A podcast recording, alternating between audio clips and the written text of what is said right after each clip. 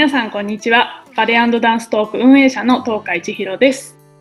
さていよいよ始まりました。今回は第1回ということで私の簡単な自己紹介とこのチャンネルでやりたいと思っていることを皆さんにお伝えしたいと思います。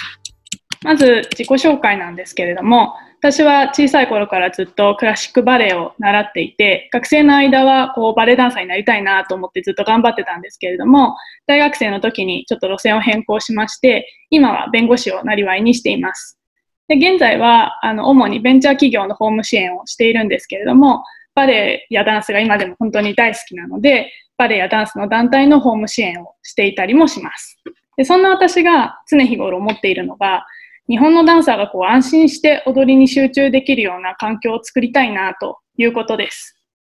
ご存知の方もいらっしゃるかもしれないんですけれども、バレエやダンスの環境っていうのは日本は本当に厳しい状況です。で、日本には本当にたくさんのバレエの教室があるんですけれども、それなのにこうプロとしてバレエやダンスの業界でこう生計を立てていくっていうことは非常に難しいです。実際今このコロナの広がりによって公演が中止になって収入が減ってしまうというような直接的なダメージを受けているダンサーたちっていうのが本当に大勢いらっしゃいます。でそんな中でこう今だからこそできることって何かなっていうのを考える中で私が思いついたのがダンサーや先生方、ファン、それから未来のダンサーを目指す子どもたち、こうみんなが入れるようなコミュニティが作れないかなということです。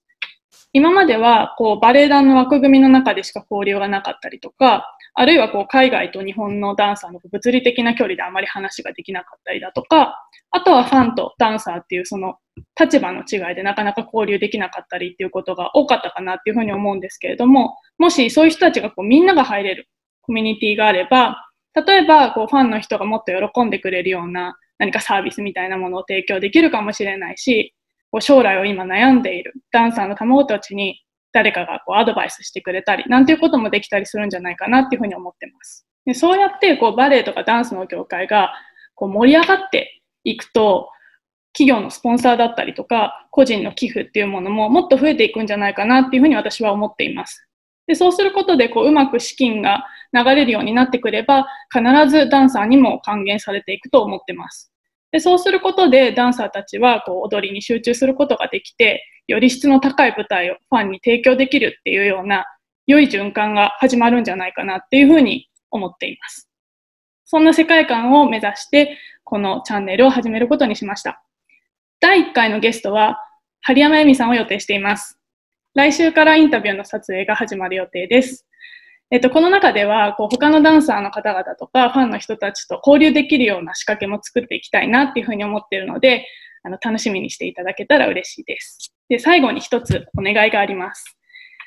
あの、このバレエダンストークをやるにあたっては、たくさんのダンサーの方々に協力していただくことになると思うんですけれども、私はこう、いずれは、こう、彼らに金銭的な還元をできたらいいなというふうに思っています。で、その時にチャンネル登録っていうのが本当に大きな力になります。